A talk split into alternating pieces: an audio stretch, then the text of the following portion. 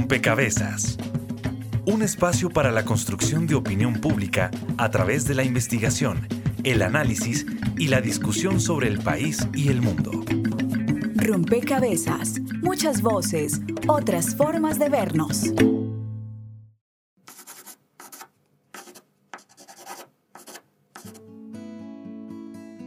Si una voz te dice en tu interior que no sabes dibujar, dibuja y la voz se callará.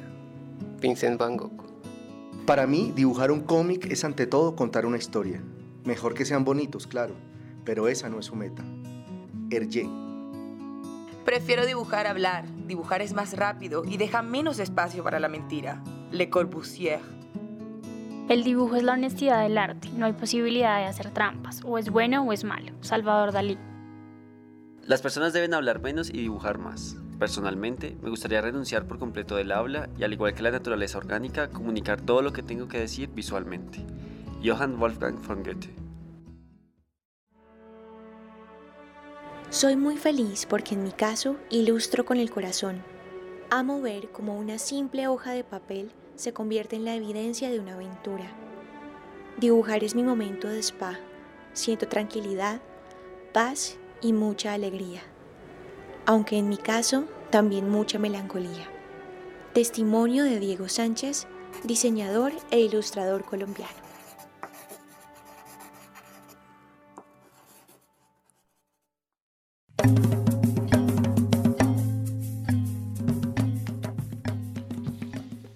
Un saludo a todos los oyentes, a todas las personas que se conectan y sintonizan a esta hora. Rompecabezas, muchas voces, otras formas de vernos. Y bueno, el dibujo y la expresión del alma, del espíritu. Ese es el tema que traemos hoy aquí a Rompecabezas. Queremos un poco dedicarle este programa a, bueno, a una expresión que quizás de la que poco se reflexiona, poco se sabe también, pero que sabemos ha ganado muchísimo eh, en los últimos años en términos de movimiento, en términos también expresivos, en términos em, de lectores, hay mucha gente que ahora está leyendo lo que hoy se llama novela gráfica, pero que em, pues popularmente también se conoce o se conocía como cómic.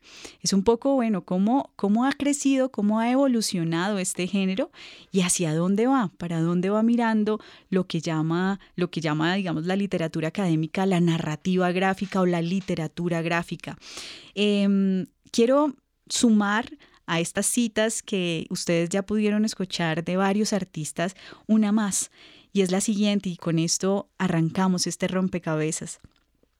Dice Art Spiegelman, tengo la impresión de que el cómic ha pasado de ser un icono del analfabetismo a uno de nuestros últimos bastiones del alfabetismo. Y es una de las también de las eh, de los asuntos sobre los que queremos conversar, que tanto esto es cierto, es decir, que tanto ha dejado de ser esto una sub eh, literatura o una expresión em, menor, ¿no? Mm, a la literatura escrita. Bienvenidos entonces a este rompecabezas. Recuerden que estaremos con ustedes quien les habla, Mónica Osorio Aguiar, y en las redes sociales, Daniel Garrido. Hola Mónica, saludamos a todos nuestros oyentes de Javeriana Estéreo 91.9 FM, que nos escuchan en todos los programas que hacemos y que también pueden participar. Como siempre queremos que sumen una ficha a ese rompecabezas y que le hagan una pregunta a nuestros expertos sobre este tema de hoy, como en todos los programas. Pueden hacerlo a través de Facebook, nos encuentran como Rompecabezas Radio, o en Twitter como arroba rompecabezas, reemplazando la O por un cero. También queremos enviar un saludo muy fraternal a todas las personas que nos escuchan en las diferentes regiones del país donde se retransmite este programa gracias a estos aliados. Saludos a nuestras emisoras aliadas. Nos escuchan en Putumayo, Nariño, Valle del Cauca, Caldas, Chocó, Antioquia, Córdoba, Atlántico, Tolima, Los Santanderes y en Bogotá. En todo el país a través de la red de Radio Universitaria de Colombia. En Venezuela por el Instituto Radiofónico Fe y Alegría. En América Latina por la Asociación Latinoamericana de Educación Radiofónica ALER y en el mundo entero por javerianaestereo.com y SoundCloud como rompecabezas-programa-radial.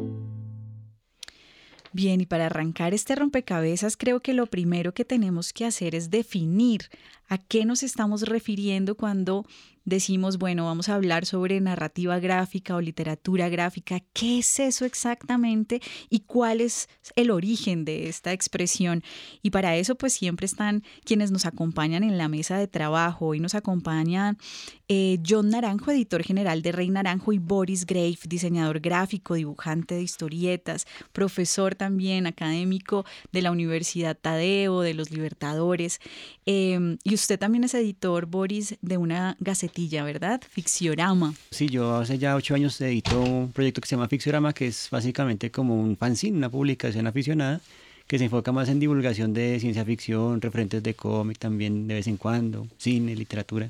Y bueno, también está con nosotros John Naranjo, editor de Rey Naranjo, una editorial independiente que también ha hecho una apuesta por esta expresión, ¿verdad? ¿Cómo están? Un gusto estar aquí. Rey Naranjo es un proyecto editorial eh, que incluye el cómic en un 25% de su catálogo. Somos muy reconocidos internacionalmente como editores de cómic. Tenemos libros circulando en más de casi 30 idiomas y más de 35 países. Para nosotros el libro de cómic ha sido un, un reto muy importante para el desarrollo de nuestro catálogo. John, esta introducción de los de ustedes dos, eh, nuestros invitados, nos permite ver es que vamos a hablar con quienes sí conocen de este eh, de esta narrativa, de esta expresión.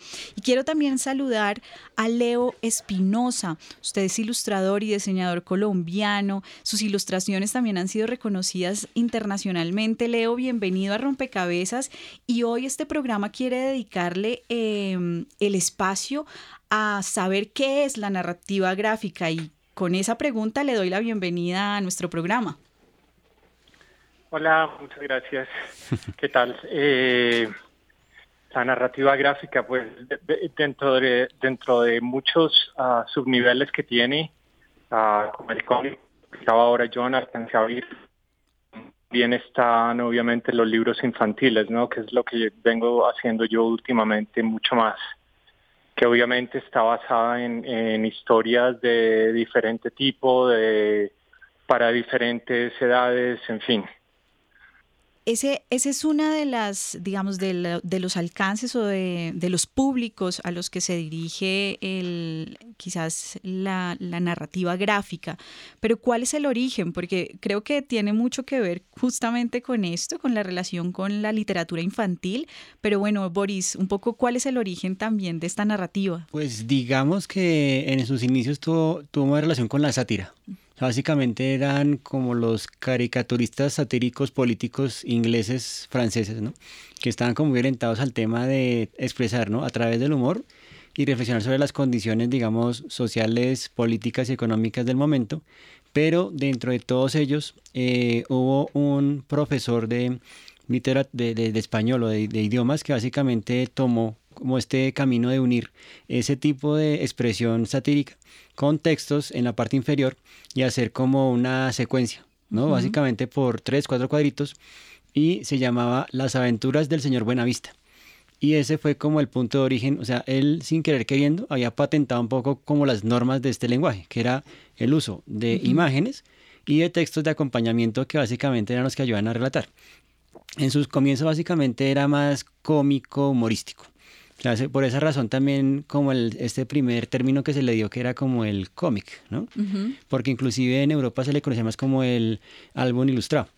Básicamente era como el álbum ilustrado eh, y ya después fue que en, en Estados Unidos en los años eh, 1905 en adelante que se empezó a publicar en periódicos le acuñaron el término cómic o, o cómic strip o tira cómica, ¿no?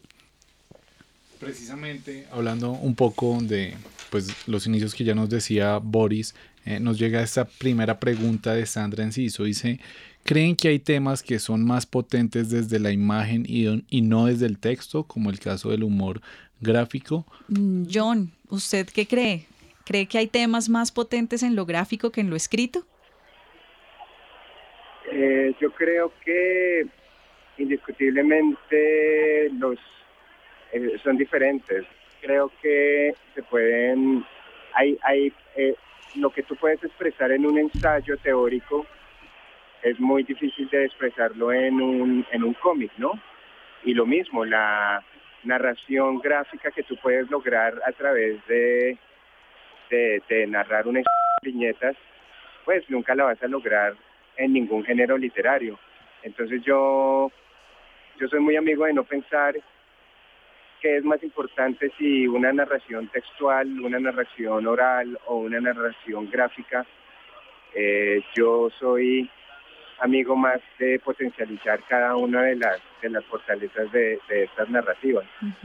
Y creo que también ese es como, como el error y el pecado de los académicos y en general de, de la crítica tradicional, eh, como de menospreciar eh, ciertos, ciertos tipos de expresiones sobre otras, ¿no? Que lo que evidencian es que manejan unas manejan sus propias carencias, ¿no? Yo creo que a un, a un crítico literario pues le va a ser muy difícil hablar de cómic con, con certeza si no maneja eh, los, los códigos, si no lee cómic y si no conoce la historia de, de, por qué ese, ese tipo de, expresividad gráfica, ¿no? Por ejemplo, hay eh, hoy en día hay autores norteamericanos contemporáneos que están haciendo cómics y que yo creo que logran una profundidad literaria, por decir algo comparable como a los cuentos de Carver o, a los cuentos de Chekhov. Entonces, eh, y es algo que se ha logrado también con la evolución del cómic, ¿no? Entonces yo, yo sí sería como, como amigo de no, de no poner como por encima a, un, un, vehículo eh, literario, un vehículo textual, eh, a un vehículo gráfico. John, usted está diciendo, digamos, está resolviendo uno de los dilemas que uno encuentra en la investigación sobre este tema y es justamente eso, si esto es literatura, si es más arte que literatura, hay una tensión allí, usted nos está ayudando a resolverla, pero también nos está diciendo, eh, hay que entender eh, esta expresión en sus propios códigos y ahí valdría la pena que ustedes tres, que son expertos, digamos, y que, y que vienen desarrollando esta, este, este tipo de historietas o este tipo de gráfica y este tipo de, propuesta, eh, nos dejen a nosotros y a los oyentes conocer cuáles son esos códigos que caracterizan eh, la, la, aproximación, digamos, a un cómic, cómo entenderlo, cómo em, poderlo, poderlo interpretar. Entonces, eh, no sé si arrancamos Mm, que cada uno de ustedes nos regale algunos elementos. No sé si Leo Espinosa quisiera sumar a este a esta, digamos, caracterización de lo que significa eh, enfrentarnos a un cómic. Quería completar un poquito lo que había dicho John anteriormente, porque sí me parece súper importante dejar claro que, que no es una técnica eh, en contra de la otra, no es un lenguaje simplemente escrito eh, en contra de lo que se pueda decir visualmente con una historia gráfica, sino que las dos se complementan y lo que se busca es que sean son, son lenguajes para transmitir una historia, ¿no? La historia es lo más importante que tenemos que entregarle a un público. ¿Cómo se la entregamos? Se la entregamos solo con texto, se la entregamos en una combinación de texto e imágenes, eh, se puede entregar con una historia que solo tenga imágenes y que no tenga texto, todo depende de, lo que se quiera comunicar y cómo se quiera comunicar. Eh, ya hablando básicamente de los códigos del cómic, pues obviamente se habla de una secuencia eh, de páginas o que van en una sola página, que se divide en viñetas, que lleva unos globos que indican el diálogo que existe entre los personajes o los pensamientos, o ese código se puede obviar cuando se hace una historia que simplemente muda. y tiene que haber una narrativa entre página y página, una secuencia, una dirección de arte, casi como si casi más cercana a una dirección de cine en la que el dibujante toma el papel también de de director, camarógrafo, director de fotografía de su propia historia, ¿no?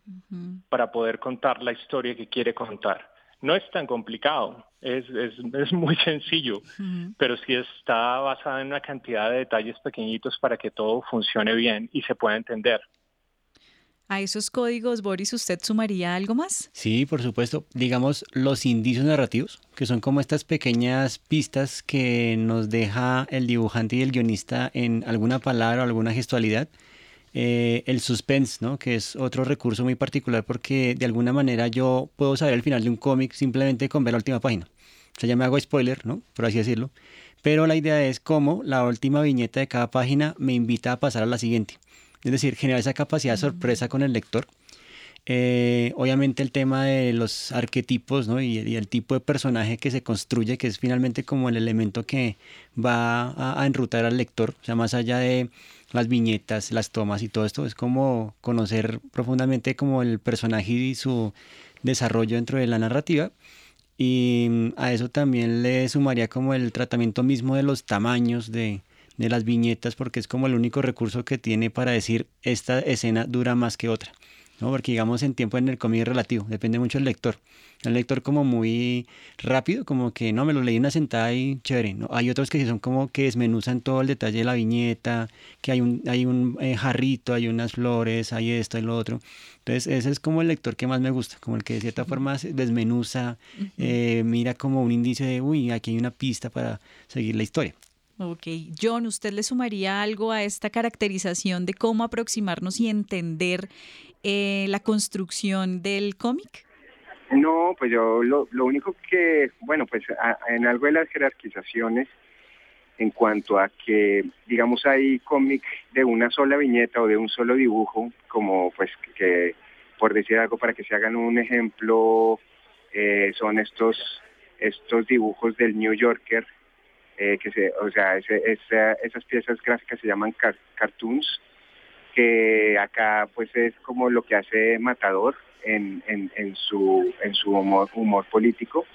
La tira cómica que es una, una secuencia de tres o cuatro viñetas seguidas que nos cuenta una historia pequeña que puede hacer parte de una historia mucho más grande y ya de pues de digamos, un cómic largo, bueno, está el cómic, el chiste de una sola página como Condorito, y ya la novela gráfica o el cómic, pues ya de más largo aliento, que puede contar una historia con, las con técnicas literarias, con técnicas de narrativas, largo aliento, eh, similares a las que se dan en la, en, la novela eh, no gráfica o la novela tradicional. Bien, vamos a dar un paso adelante, vamos a escuchar la nota que prepara el equipo periodístico de Rompecabezas, eh, que bueno, fue a la Feria del Libro y también encontró allí algunas personas que le están haciendo una apuesta a, este, a esta narrativa.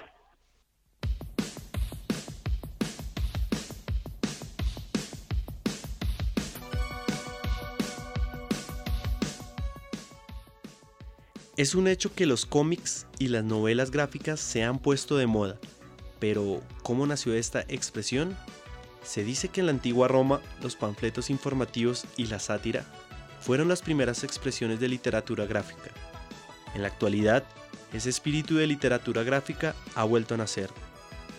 Por esa razón han surgido libros informativos y del cómic que analizan sus géneros, los superhéroes, el manga y la novela gráfica alternativa. El uso de la imagen en la literatura se da con la creación de la imprenta y la caricatura. Luego esta manifestación cultural fue conocida como cómic y sus precursores fueron los alemanes Rodolf Toffer y Wilhelm Bosch. Poco a poco el cómic ha evolucionado hasta llegar a la novela gráfica. Hablé con un diseñador gráfico y editor de una revista para jóvenes. Su nombre es Julián Naranjo. Él nos dio lo que se está viviendo con la literatura gráfica la literatura gráfica en los últimos 30 años ha tomado distintas vertientes. O sea, hemos pasado de un escenario muy reducido pues a un amplio espectro que abarca desde lo mainstream o lo más comercial como puede ser los superhéroes gringos esta cuestión hasta el libro, libro casi libro de artista como se puede ver más en el cómic europeo, en ciertas eh, cuestiones de cómic underground norteamericano. ¿Cierto? Entonces también se ha dado auge al asunto autobiográfico y a asuntos de documental. Por ejemplo, Joe Sacco con su libro sobre Palestina y la guerra en el Líbano. Y entonces por lo menos en, esos aspectos yo he visto que se ha ampliado bastante el espectro y los, los temas que se, que se consideran hoy en día. Un género, digamos, documental, casi como si fuera eh, una, una reseña o una cuestión eh, eh, como, como casi podríamos decir ensayística sobre un aspecto muy concreto de la realidad, ¿cierto? Entonces, un género documental se puede manejar muy bien en el cómic y también un género autobiográfico, aunque yo veo que lo autobiográfico ya de pronto está alcanzando como un eh, punto muerto, ya están volviendo muy repetitivas las historias, entonces yo, yo por lo menos por mi parte, yo, yo manejo varias, eh, varias temáticas para no cansar pues al lector. Todo esto nos lleva a la conclusión de que la ilustración no solamente facilita el acceso a una obra, sino que en sí misma un lenguaje narrativo lleno de significado. Lo gráfico no es un mero acompañamiento, sino un vehículo comunicativo en sí mismo, narra paralelamente y enriqueciendo el texto. Este fue un informe para Javeriana Estéreo, informó Sebastián Botero.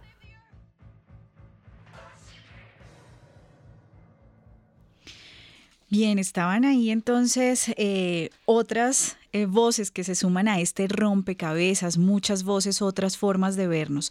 Las temáticas que, que aborda hoy el cómic sí son muy distintas a las temáticas que quizás em, originaron esta expresión. Y me gustaría que conversáramos sobre eso, sobre qué tanto eh, ha evolucionado, un poco si estamos ante realmente un nuevo escenario o un boom del cómic o no. Y si es así, pues hacia dónde está aproximándose esta, esta narrativa, es decir, qué tipo de historias se está contando, qué tipo de personajes se está trayendo y también qué tipo de, a qué tipo de público se está dirigiendo. Mm, Leo, ¿usted cómo, cómo ve este presente y el futuro del cómic en ese sentido? pues lo extendería también un poquito más a lo que estoy haciendo yo ahora con los libros infantiles. y te lo digo porque acabo de hacer, acabo de terminar un libro escrito por el, por el Pulitzer Prize, um, Juno Díaz. Él hace unas novelas que son siempre unos temas crudos, fuertes, y uno no se imagina que él puede escribir para libros infantiles. Y después de esta colaboración que hemos hecho, nos hemos dado cuenta que, que hay temas que son verdaderamente fuertes y verdaderamente relevantes el día de hoy, que se le pueden entregar a diferentes grupos de lectores, diferentes edades, y, en, estos libros infantiles narrativa tremenda porque mientras un papá va leyendo el texto, el niño va poniendo en su cerebro, va juntando toda la historia y va viendo todos los detalles que, que, que, que están en la ilustración, ¿no? Está completando en su cabeza todo este rompecabezas que está pasando para tener su propia historia, propia versión de la historia, así, mientras se van pasando páginas y páginas.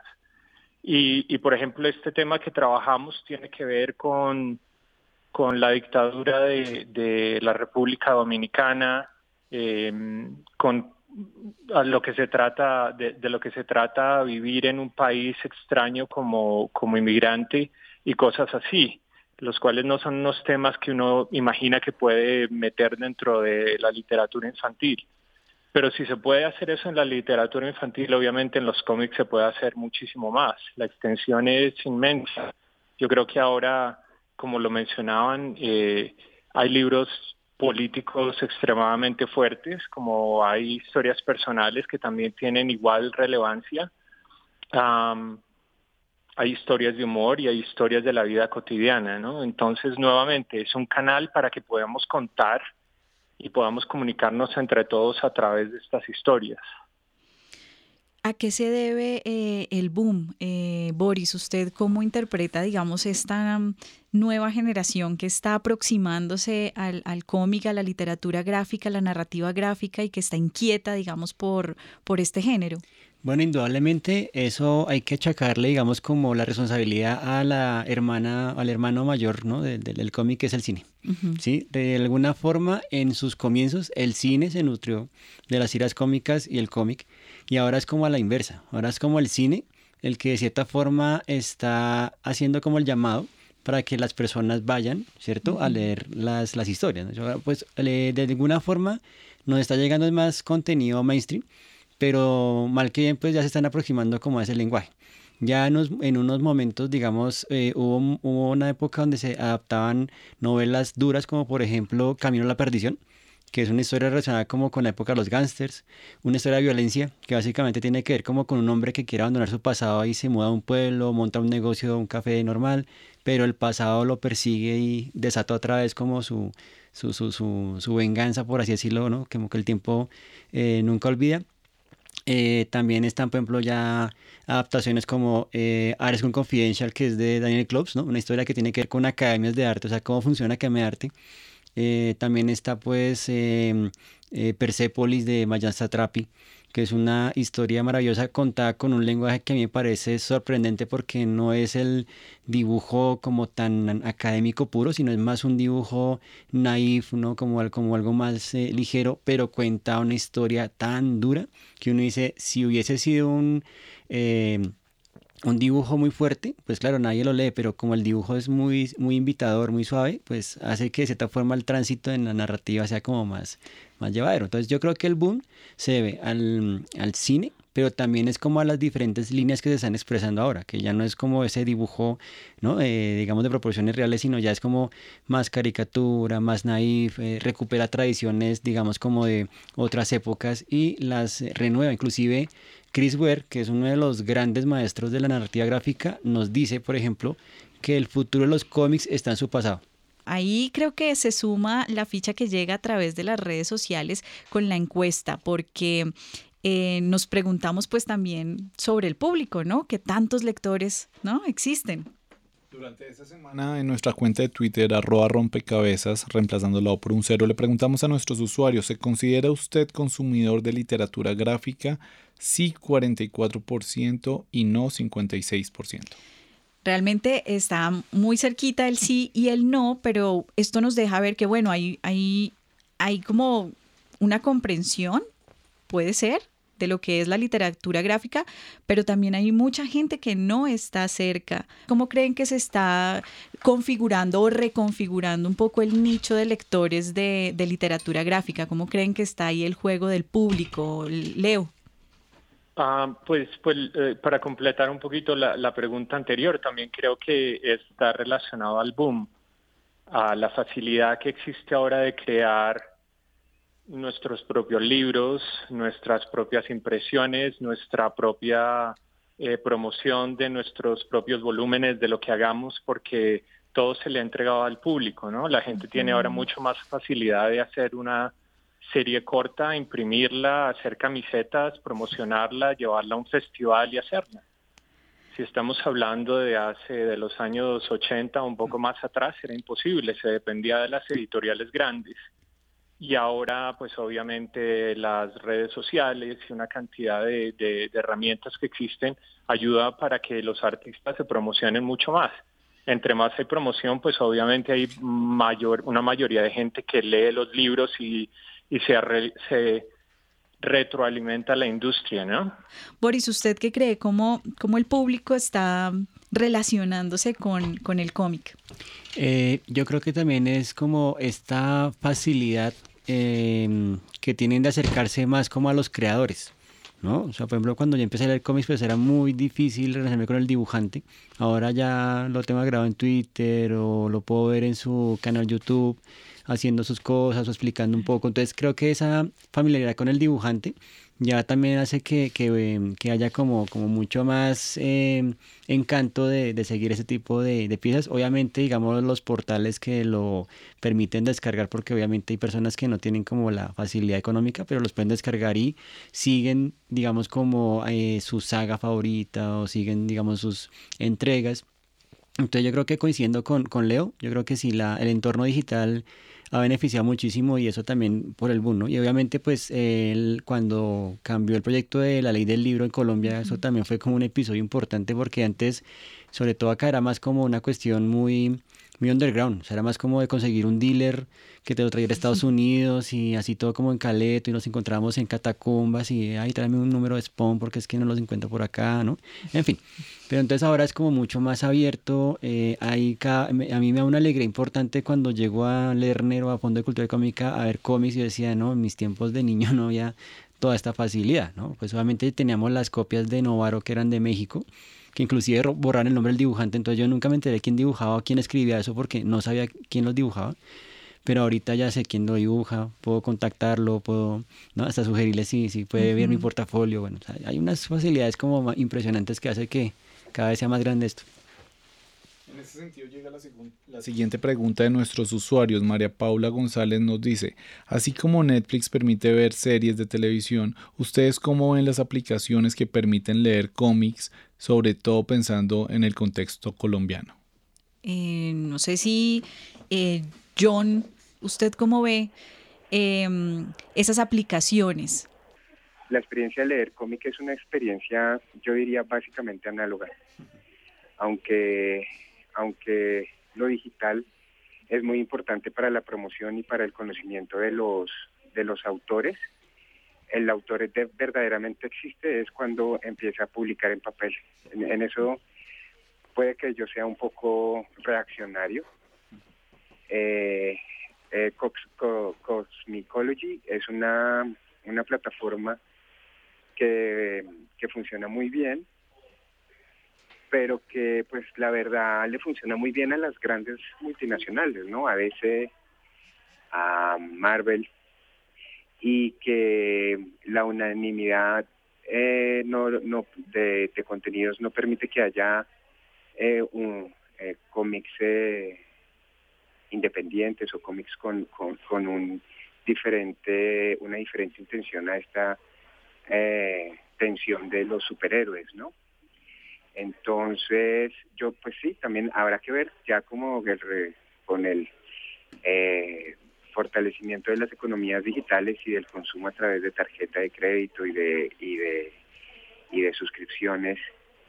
Eh, pero yo creo que todavía la verdad el, la experiencia la experiencia lectora, la experiencia sensible del cómic es una experiencia que la pantalla eh, es muy difícil que, la que reemplace el papel.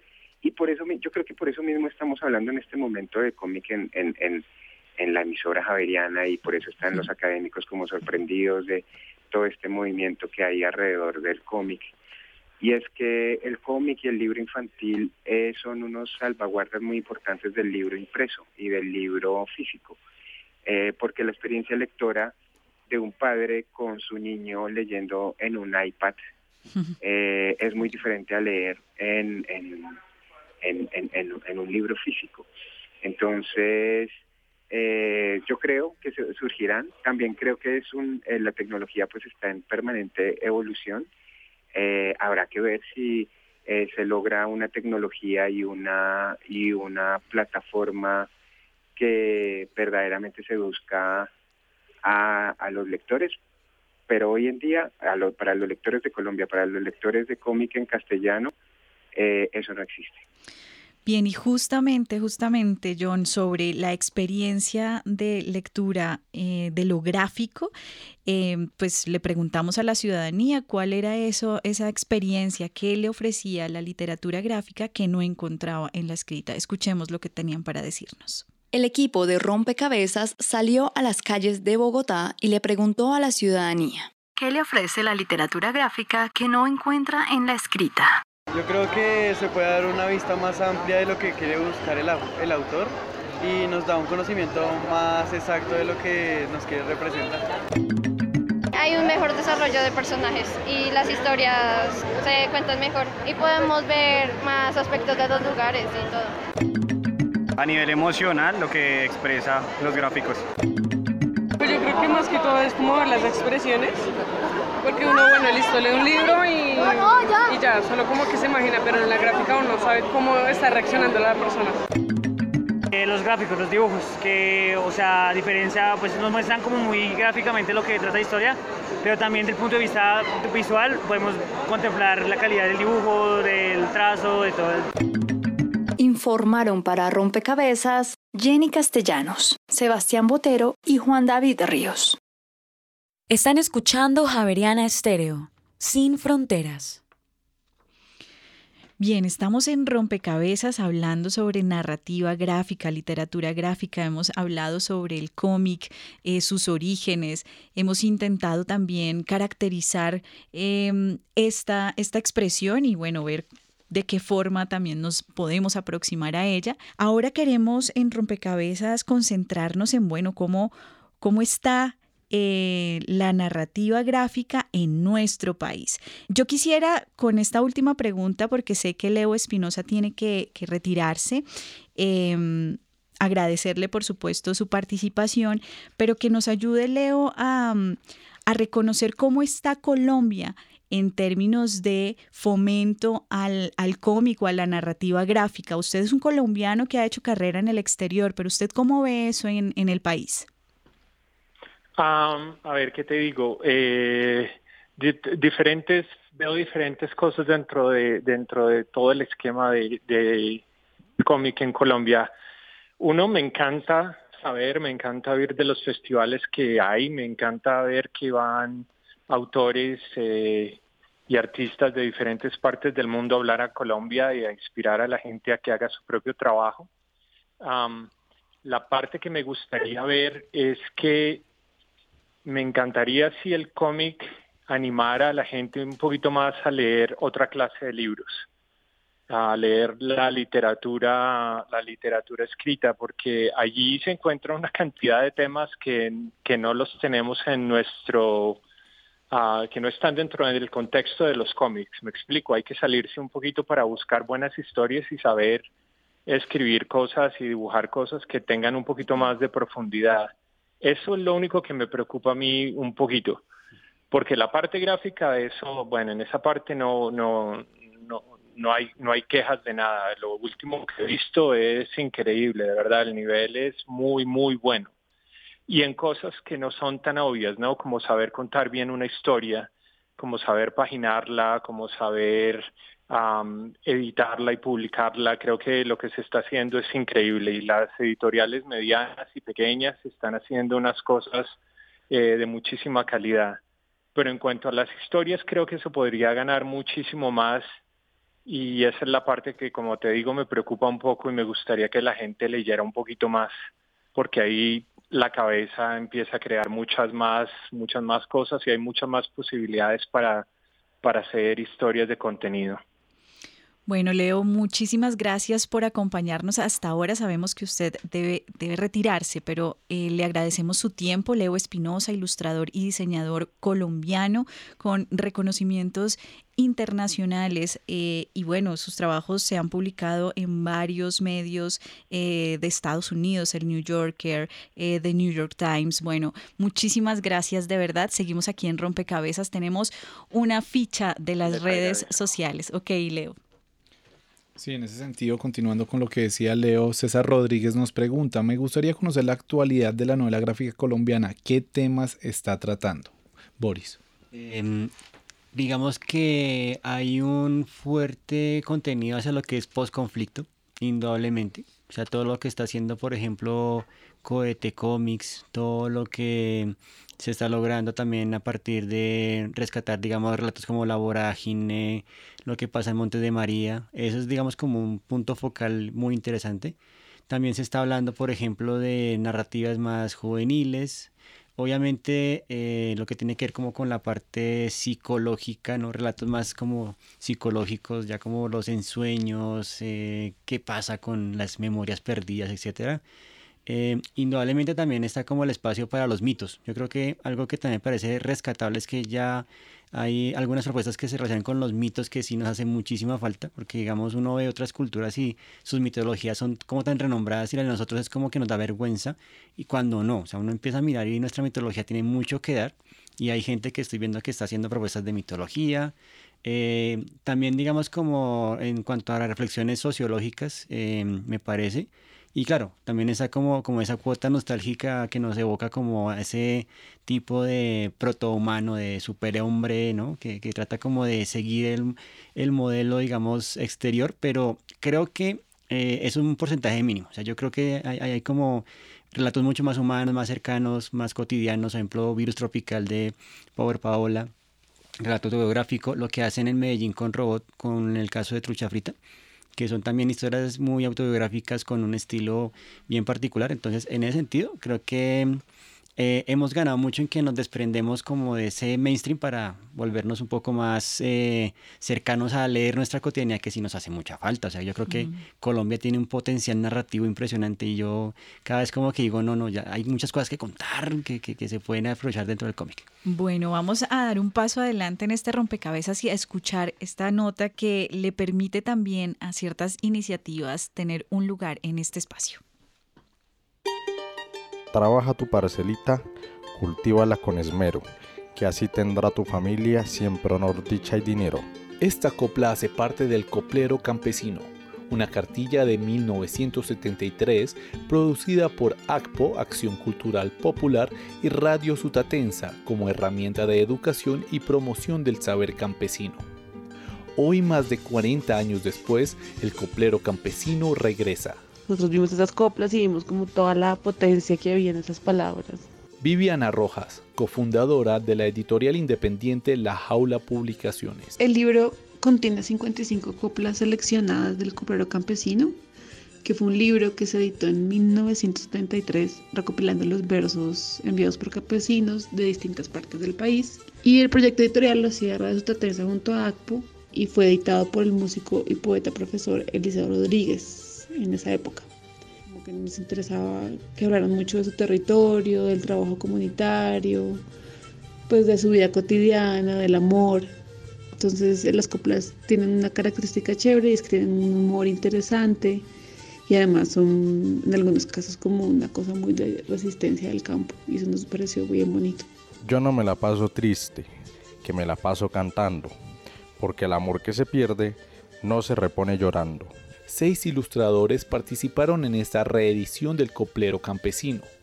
Las coplas se dividieron en cinco categorías para que cada ilustrador las reinterpretara. Entonces el potencial es como esa posibilidad de reinterpretación de esas coplas y esos textos a nuevas visiones y miradas y a diferentes estilos también gráficos. Y además se invitaron cinco personas que hay, algunas que ya habían investigado y que llevan un trabajo con el tema amplio y que hablan más no, no solamente sobre los, las coplas, sino también sobre el proyecto Sutatensa.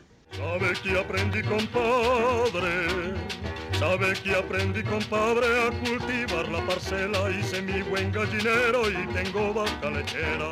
Como los demás proyectos editoriales de la Jaula Publicaciones, la reedición del Coplero Campesino pretende que su narración no se relegue únicamente en los textos, sino que la ilustración sea también un vehículo para que los lectores eleven su experiencia. Desde sus libros de poesía ilustrada hasta los libros más, digamos, más gráficos, como son los libros álbumes, todo está atravesado por la imagen y el texto y su relación. Básicamente, pues que nos interesa mucho desarrollar ediciones y libros que tengan la parte gráfica como un factor fundamental dentro de la edición.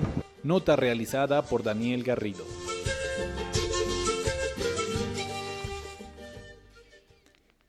Bien, estaba ahí la jaula ediciones con, una, con un proyecto concreto que recupera eh, la propuesta pedagógica de Radio Sutatensa, las coplas, las convierte en ilustración, las convierte en, en, narrativa gráfica. Es la historia en últimas lo que importa, pero cómo esa historia eh, aporta también y se convierte en una herramienta pedagógica para la sociedad colombiana. Precisamente en la manera en que, por ejemplo, muchas veces eh, la, prosa escrita, la novela de largo aliento, eh, dificulta un poco porque decimos información percibida, o sea, básicamente depende mucho de la interpretación del lector mientras que la narrativa gráfica secuencial, pues uno va a ver, ¿no? Que hay información recibida. Estoy viendo el dibujo directamente, ya me está relacionando como con un tipo de carácter bien particular y el texto lo que hace es simplemente como reforzar ese carácter. Eh, ya ahí como que entra, eh, hacemos una puerta de acceso para generar, digamos, ya como esa motivación de reflexión, o sea, que leamos esta, este cómic, eh, discutámoslo. He visto, por ejemplo, que ya hay redes, por ejemplo, en barrios como Suacha, Bosa, Suba, en el que reúnen grupos lectores y leen, digamos, alguna historia de Memín, que es uno de los clásicos, por ejemplo, Calimán, y luego la discuten. Entonces ahí ya se empieza como a fomentar ese potencial pedagógico, porque no solamente entreténgase, sino que es entretenimiento como con algo de reflexión, o sea, como te diviertes un rato, pero te están sembrando una, pequeña inquietud. Entonces eh, el potencial pedagógico está en eso, cómo eh, este lenguaje del texto y la imagen ayudan a generar una puerta de acceso para reflexionar y generar, digamos, discusiones álgidas que llegan a acuerdos y se vuelvan como otras formas de, ver y percibir la, realidad, ¿no? Claro. John, ¿cuál es el potencial que ve eh, en esta expresión para, hacer pedagogía? Eh, la literatura per se, eh, la, la, expresión gráfica per se, tiene, tiene unos tiene uno, unos niveles de expresión y unos recursos eh, expresivos que pueden ser utilizados pedagógicamente, pero pues no sé, yo yo yo miraría eh, pues no sé, mercados evolucionados o mercados donde el cómic como mercado está muy desarrollado, como en Francia, donde el cómic lo utilizan eh, en las escuelas preescolares porque los libros silentes, los libros sin palabras, los libros wordless, le permiten a los niños que no están alfabetizados leer historias y tener acercamiento al al al al, em, elemento libro eh, eh, ya tienen un acercamiento físico y una experiencia lectora sin estar alfabetizados. Eso mismo también para las personas analfabetas que tienen, pueden tener una gramática visual y pueden leer una historia simplemente leyendo las los los las imágenes, las viñetas. Entonces yo creo que lo, lo, importante es que eh, los profesores y las autoridades académicas eh, tengan como una como un acercamiento al cómic, un, acercamiento natural, como lo podrían tener a cualquier tipo de literatura, cualquier tipo de creación artística. Eh, y que seguro, pero también te lo digo yo por experiencia, mis lectores de mis novelas gráficas sobre Juan Rulfo, sobre Jorge Luis Borges, sobre Gabriel García Márquez, sobre ahora Pablo Neruda que está en desarrollo, han encontrado estos cómics como una puerta de entrada a la obra de estos grandes creadores. Entonces eh, también es como eh, de cierta forma un, una búsqueda de un lector. Si el lector es curioso, segurísimo que va a encontrar material y va a encontrar eh, contenidos para, para leer. Si el lector es, es curioso, va a encontrar temas educativos en, de, cualquier tipo. Y, y, y, la verdad, las bondades del cómic como vehículo de, expresión eh, son muy, mm, muy profundas, muy enraizadas. Yo, yo más, al cómic más que relacionarlo con la literatura, yo lo relacionaría. El, cómic es un lenguaje, es el, es el origen del cine, es, es mucho más cercano a la narración cinematográfica que a la narración eh, literaria y narrativa. Entonces, eh, eh, invitaría a los profesores y a las personas que se están acercando a, a, a, este mundo a que entiendan que el, cómic fue la forma primigenia de hacer cine en la civilización, en la cultura occidental. y que eso es, el, el cómic está más emparentado con, los, con el desarrollo del cine a comienzos del siglo XX que con cualquier tipo de expresividad literaria. Y porque le, dicen los teóricos también, el, el cómic está viviendo a nivel de desarrollo una época de oro en este momento.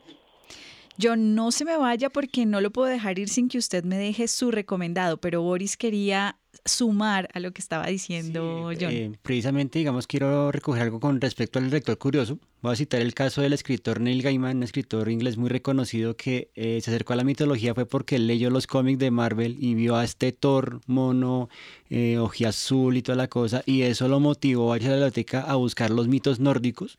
Y ahora, hace unos cuantos eh, días, me llegó un ejemplar de este libro, Mitos Nórdicos, y en esa introducción habla de cómo el cómic lo, lo invitó a acercarse al mundo de la mitología. Bueno, su primer recomendado, Boris, pero si usted tuviera que recomendar em, a nuestros oyentes, voy a, voy a, pedirle también a John que, nos ayude con esto. Usted, John, eh, John Naranjo de editorial Rey Naranjo, ¿cuáles serían sus recomendados para nuestros oyentes en este género, en el cómic y la novela gráfica? Eh, yo creo que encabezando la lista por su importancia histórica, por haberse ganado un Pulitzer. Eh, Mouse de Art Spiegelman eh, es un imperdible del cómic. Eh, el, cómic antes de Mouse tiene un antes y un después en Norteamérica. Mouse le abre las puertas de las librerías en todo, no solo en Norteamérica, sino en todo el mundo, le abre las puertas de, la, de, por decir algo, llamarla de alguna forma como a la literatura seria. Eh, eh, Maus es un, un ícono.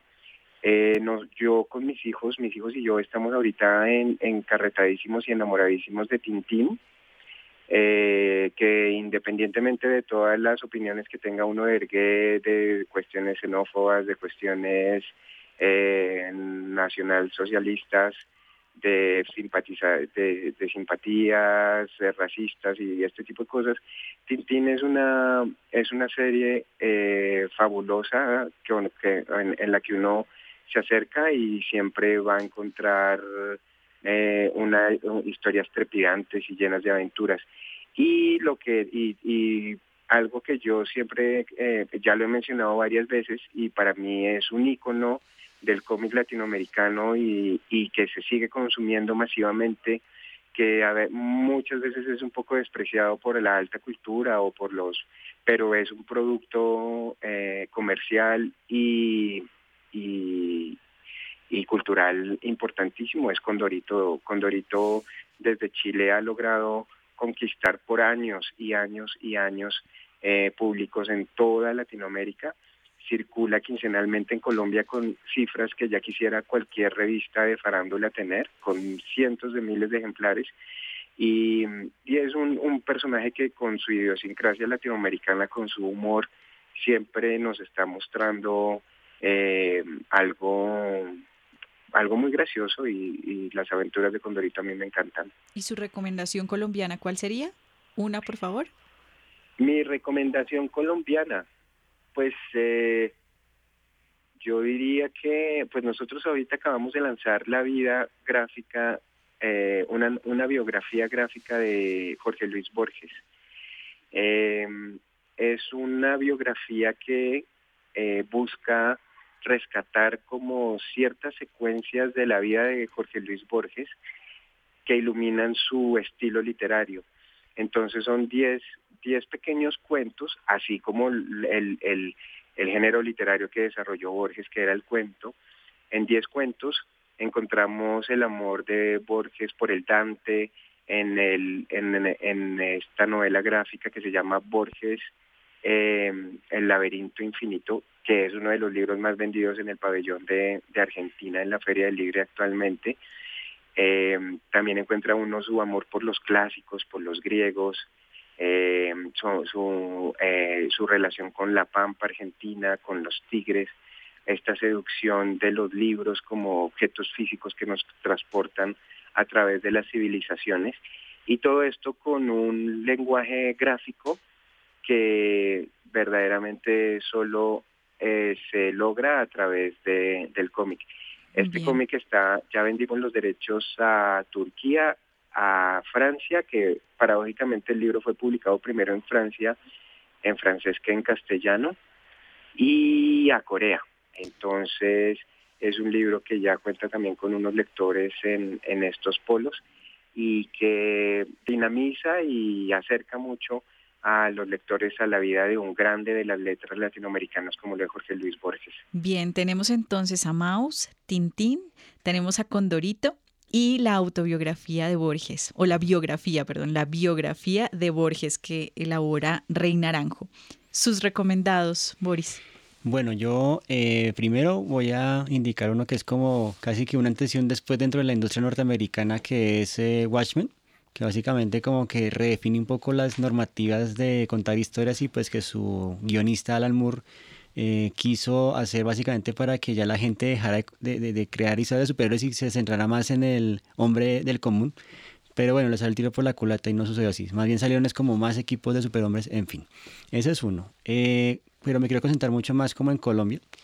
Eh, hace poco pues tuve en mis manos María Colura, que es como una de las novedades de una editorial que se llama Bocadillo Comics, que me parece impresionante su calidad gráfica. Creo que empezó como serie web, también está, por ejemplo, Cuadernos del Gran Jefe, que es de Editorial Robot de Medellín, que es eh, como toda la obra autobiográfica de Álvaro Truchafrita, que me parece impresionante y es como sabroso de leer, sobre todo que conecta mucho con el tema de la familia, el colegio, la adolescencia, las relaciones amorosas. Eh, otro también que es de Johnny B, que es digamos Parque el Poblado. Esa es maravillosa, si la pueden encontrar en la feria también es eh, encantadora porque es como esa vida de adolescente. Y eh, finalmente uno que hace poco tuvo como un galardón en Japón, que es Dos Aldos de Cohete Comics, que básicamente es como nuevamente esa recuperación de la ciencia ficción y la fantasía dentro del cómic que a veces como que hace falta un poco. Bueno, y con estos recomendados colombianos cerramos este rompecabezas, no sin antes agradecer por supuesto a John Naranjo, editor general de Rey Naranjo, a Boris Grave, diseñador gráfico, dibujante, historietista, profesor también de la Tadeo, de la, Universidad de los Libertadores y editor de la Gacetilla Independiente Ficciorama, y a Leo Espinosa que nos estuvo acompañando vía telefónica desde Estados Unidos, ilustrador y diseñador colombiano que ha tenido gran reconocimiento internacional. Muchísimas gracias a ustedes por acompañarnos a construir este rompecabezas y por supuesto a los oyentes que con sus preguntas suman también a este programa. Recuerden que estuvieron con ustedes quien les habla, Mónica Osorio Aguiar, en las redes sociales Daniel Garrido y en la producción Daniel Aguilar.